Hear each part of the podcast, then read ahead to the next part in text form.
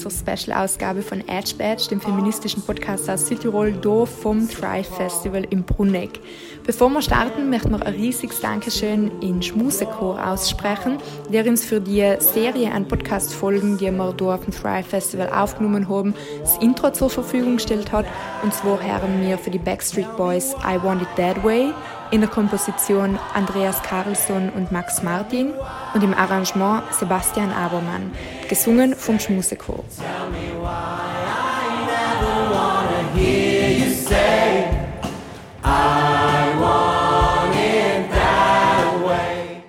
Herzlich willkommen, liebe Cecilia, in, in unserem Podcast Edge Badge.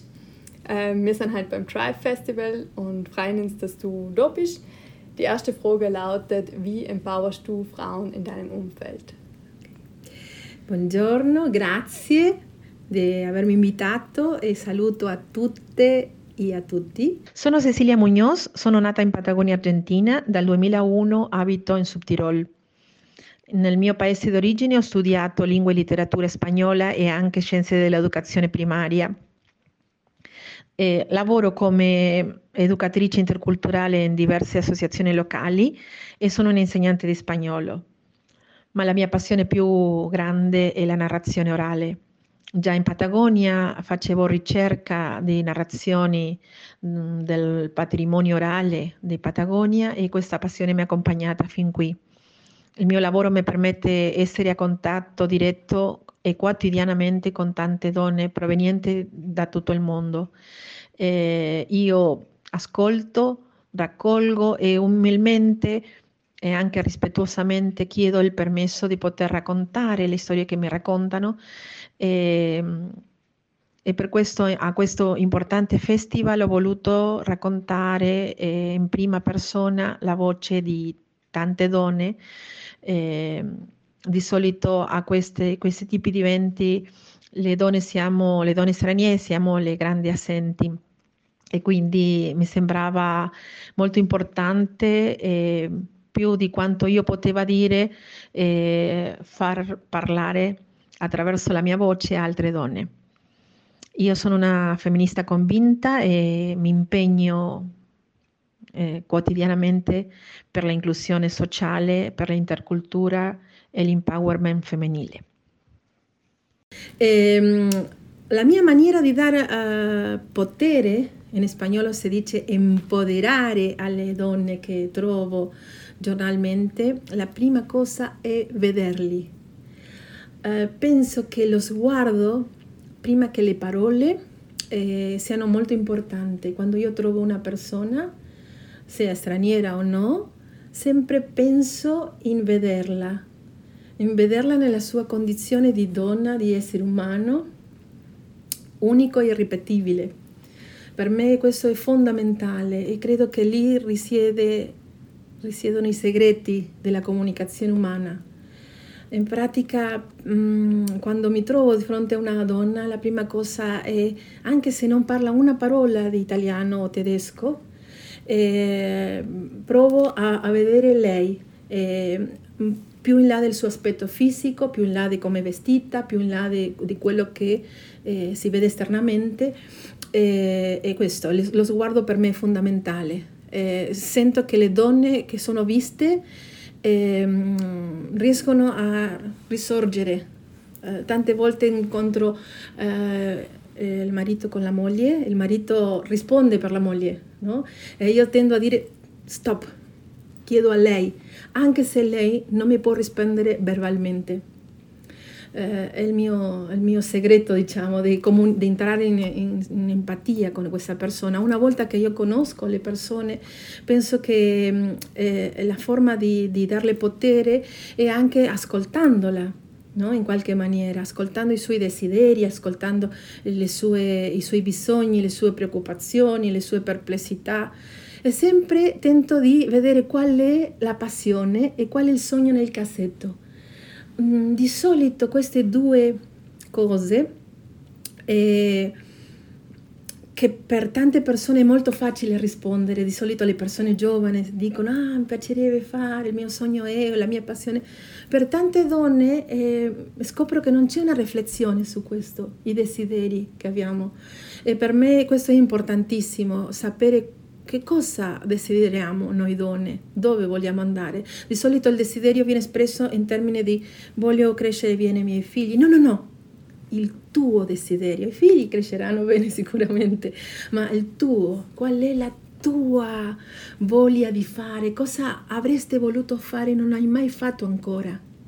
E questa domanda apre, ah sì, io avevo un desiderio di aprirmi il mio proprio ristorante o um, fare la estetista o eh, non so, aprirmi una sartoria perché sono brava o tornare all'università e finalmente rivalorizzare il mio titolo di studio e avere finalmente una laurea italiana come l'avevo nel mio paese. Sempre dico che noi arriviamo qua come donne straniere, la valigia si fa leggera quando arrivi, eh, sparisce tutto quello che eri e inizi da capo come se fossi nulla, è come se rinasci, ma è molto brutto vedersi spoglio, spoglia, spogliate dalla propria, dalla propria capacità. E questo accade ed è molto frustrante per noi donne che abbiamo forse studiato e, o che abbiamo fatto un percorso e arrivando qui non si eh, porta avanti. E, e per questo leggo dei testi eh, che raccolgo delle donne che incontro. Eh, io sempre chiedo permesso, a, quando qualcuna storia mi colpisce, chiedo il permesso di poter prenderla in prestito e raccontarla agli altri, farla pubblica e spiego perché, perché è importante che conoscano le realtà di diverse donne e allora di solito mi dicono di sì, però mi dicono cambia il mio nome, non mettere il mio nome. Allora da, non so, da Fatna passa Jaula e così, eh, però i soggetti sono reali e le storie sono reali. C'è una storia che racconta Anna Maria dei 30 anni del Perù la giornata di noi donne migranti è molto più breve di quelle delle donne autoctone. Intendo le ore che abbiamo a disposizione per noi, per lavorare, per fare un corso di formazione o semplicemente eh, per il nostro benessere.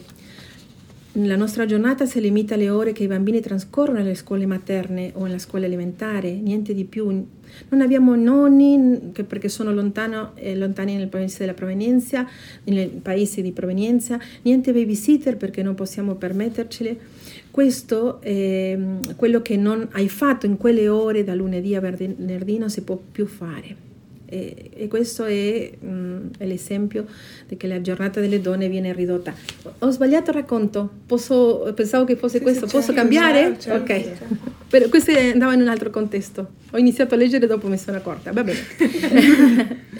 allora, allora, questo è uno dei racconti che ehm, penso che sia grafico per spiegare quello che stavo dicendo sul arrivare in Italia e non avere niente con te di quello che hai fatto o hai studiato. Quando arrivi in Italia sembra che parti da zero. Il tuo passato si cancella, la valigia personale della migrazione si fa leggera. Porti solo il tuo corpo, i tuoi studi non servono a nulla perché i tuoi titoli, che sono extraeuropei, non hanno nessun riconoscimento. Nel mio caso dovrei ricominciare l'università perché i, i programmi di studio sono totalmente diversi nel mio paese. Dal 2000 ho potuto lavorare solo nel settore privato, nel terzo settore, nelle associazioni, con contratti cococò, lavori a progetto, lavori occasionali, quelli che stabiliscono ora lavorata, ora pagata. Questa è la realtà di noi donne straniere. Quando sei ammalata non guadagni, hai giorni di ferie però non pagate. Quando sono rimasta incinta sono stata a casa senza stipendio e l'apporto per la pensione con questi stipendi sono molto bassi. La parola è precariato infinito. Questa è una ragazza del Perù che ha 30 anni wow. e ha raccontato eh, questa sensazione di, mh, mm, sì, di, di non, non possedere nulla di ricominciare tutto da capo e in più di, di lavorare per anni in una situazione molto precaria e, e, spesso tante altre donne spiegano la loro frustrazione e anche la loro paura verso il futuro. Cosa sarà di me? Posso leggere un altro? Questo è la, la, il racconto di una, di una badante eh, straniera moldava. Quando sono arrivata Pensavo che sarei stata solo per un periodo lavorando come badante in Italia. Sono già passati dieci anni e ora ho 55 anni. Non ho potuto vedere i miei figli diventare adolescenti. Erano ancora bambini quando sono venuta a Merano. Almeno sono contenta di aver potuto inviare i soldi affinché loro possano studiare. Non so fino a quando sarò qui. Tornerò a casa o continuerò a lavorare finché loro vadano all'università. Pensare a una pensione è un sogno o pochissimi contributi. Questo lo racconta Elena dei 55 anni della Moldavia ed è una sensazione questo che si ripete, è una, mm, eh, sì, è uh, una preoccupazione che la sento più volte. A volte mi chiedo cosa farò quando avrò 60 anni e non avrò più la forza di pulire tutto un piano di albergo in un'ora e mezza o di avere tre lavori come ho adesso che sono giovani. Cosa sarà del mio futuro? Si chiede espressa di Albania, di 27 anni. Il tempo si è fermato al momento della mia partenza, dice Biorica, di 42 anni, rumena. E quando, quando anni dopo sono tornata in Romania, in Romania ho eh, ritrovato tutto stravolto. I miei figli non mi, non mi riconoscevano più come mamma e autorità al mio ritorno a Bolzano sono crollata nella tristezza più profonda. I soldi che le avevo inviato non erano sufficienti per, dimostra- per dimostrare quanto li voglio bene. E sono, sono, storie che eh, parlano di questo, no? di uh, un sacrificio enorme richiesto alle donne, soprattutto alle donne che devono migrare e che poi si trovano con, con una vita una vita rubata per dire, no? una vita propria che non è propria perché le donne, per esempio badanti qua, non, lo, non riescono a risparmiare. Quello che fa una donna di solito autoctona che è mettere via un pochino di soldi perché non si sa mai, eh, loro non possono farlo, per esempio o mandano tutti i soldi al loro paese di provenienza. Quindi se c'è un'emergenza, questa donna non ha neanche un soldo per se stessa, no? Sono situazioni in cui eh, che, che, che, non si vedono, che non si sanno. E, e penso che è il momento, come dicevo prima, che la società li veda. E questo è quello che io tento almeno di fare nel mio piccolo vedere la singolarità e la problematica di queste persone, accogliere e soltanto posso prendere queste storie per raccontarle. il mio contributo. Und Cecilia, was ähm, brauchen Frauen? Was brauchen diese Frauen? Credo che le cose che servono per le donne sono tantissime, dipende dalla realtà, perché come dicevo prima, quando si parla di donne straniere non dici nulla, è come dire donna, donna ci sono diverse realtà, diverse identità, diverse storie di vita, diverse ehm, possibilità, diverse eh, opportunità che hanno, tenuto, che hanno avuto nel loro paese. Troviamo delle donne che non hanno potuto eh, alfabetizzarsi nella loro lingua e, e arrivano qui analfabeta nella propria lingua, quindi la fatica è doppia. Poi troviamo anche donne straniere che sono laureate anche due o tre volte. Quindi quando diciamo donne straniere io mi chiedo, nell'immaginario collettivo che cosa scatta? Qual è l'immagine delle donne? Non può essere una, ci sono milioni quante donne sono in questo territorio, no? ognuna con la sua propria realtà, realtà. E quindi anche i bisogni sono diversi. Parlavo delle donne badanti che per esempio ehm, soffrono questo che si chiama il sindrome d'Italia, no? e l'aver abbandonato i suoi propri figli e venire qua ehm, e, e non è facile, ci sono anche tanti disagi psicologici.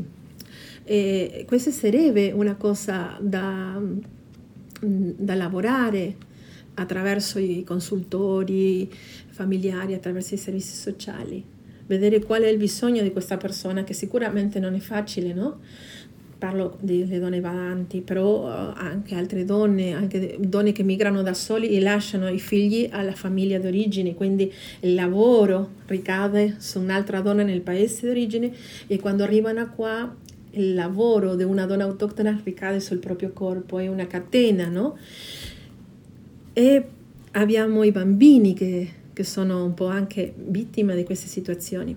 E per loro ci sono altre problematiche, altri bisogni.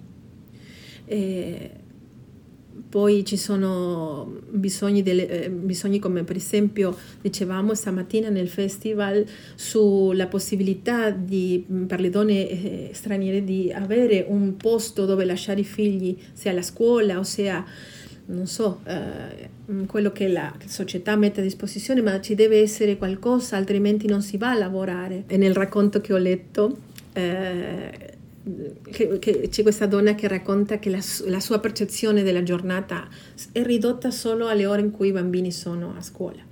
E, e quindi in quelle poche ore viene concentrata la possibilità di lavorare, la possibilità di eh, assistere la casa, pulire, tutto quanto, spesa, tutto quanto.